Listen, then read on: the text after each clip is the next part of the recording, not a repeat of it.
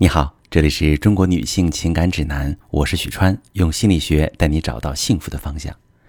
有句话这么说哈，能让男人爱上你一次，他就有可能会爱上你第二次。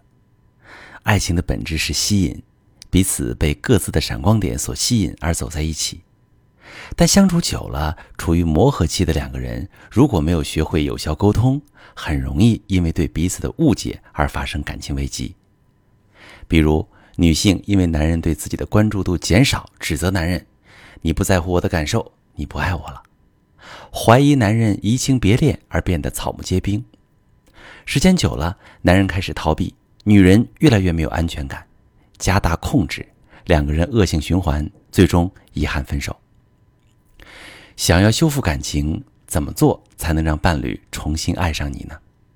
其实，你身上当初对伴侣的吸引力依然存在。只是因为两个人的矛盾，让对方产生排斥情绪，暂时看不到你的闪光点。重新赢得对方的心，其实就是一个重新建立舒适感的过程。心理学当中有一个神奇的沟通技巧——冷读术，可以帮助我们重新赢得对方信任，让对方感觉到自己被理解和认可，重新建立起两个人相处的舒适感。冷读术有一个万用的标准公式是这样的。我觉得你没有看起来那么怎么怎么样，或者是虽然你怎么怎么样，但是怎么怎么样。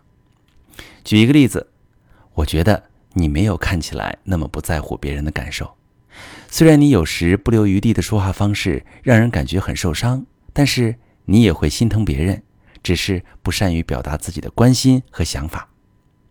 对方听到这样的话，感受到自己被肯定、被理解。也就更愿意达成我们的期望。那具体如何掌握冷读术呢？分享几个关键的技巧。技巧一：注重聆听。聆听是先搁置自己的情绪，不评判的眼光进入对方的世界。但往往我们心里更多的是对自我的表达，在沟通过程中就会忍不住打断对方，因为我们忘不掉自己。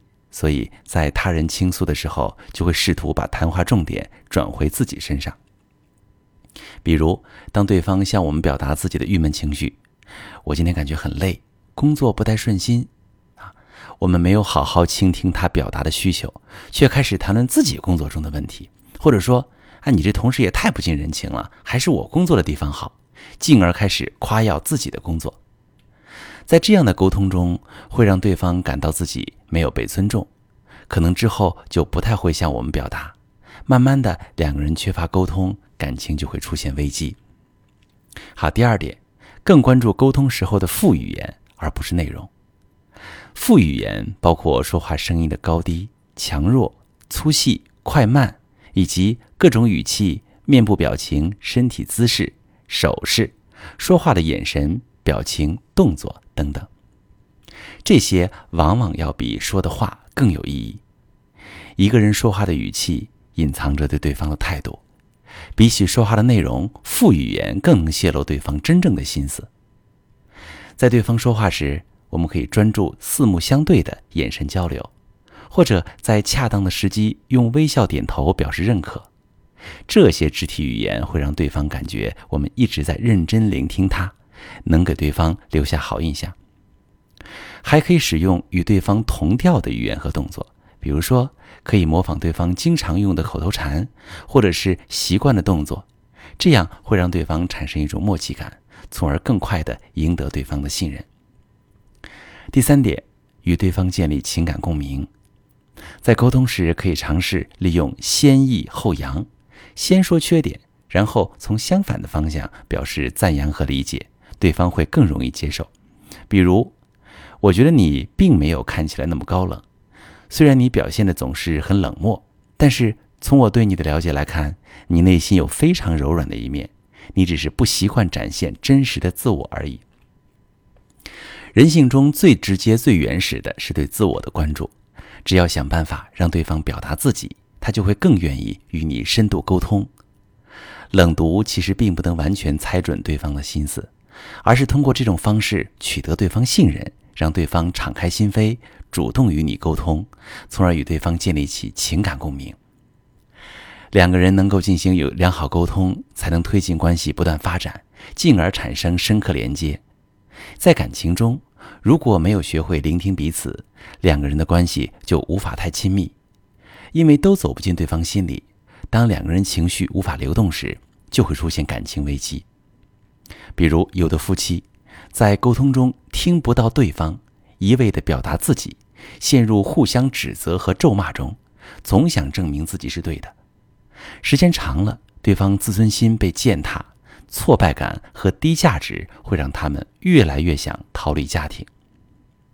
还有的夫妻，他们害怕自己的真实情绪流露出来会破坏关系的现状，所以他们不会用语言去表达愤怒、恐惧，而是通过生闷气、回避眼神的交流、长时间沉默来表达情绪，以维持表面上的和谐。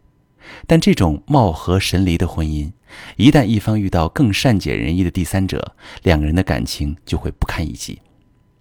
如果因为不能有效沟通导致你的感情出现危机，你可以把你的情况发私信，详细跟我说说，我来教你怎么处理。我是许川，如果你正在经历感情问题、婚姻危机，可以点我的头像，把你的问题发私信告诉我，我来帮你解决。如果你的朋友有感情问题、婚姻危机，把我的节目发给他，我们一起帮助他。喜欢我的节目就订阅我、关注我，我们一起。做更好的自己。